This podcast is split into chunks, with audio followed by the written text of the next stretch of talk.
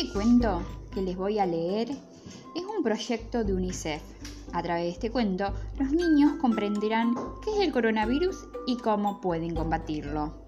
El cuento se llama El monito burbuja.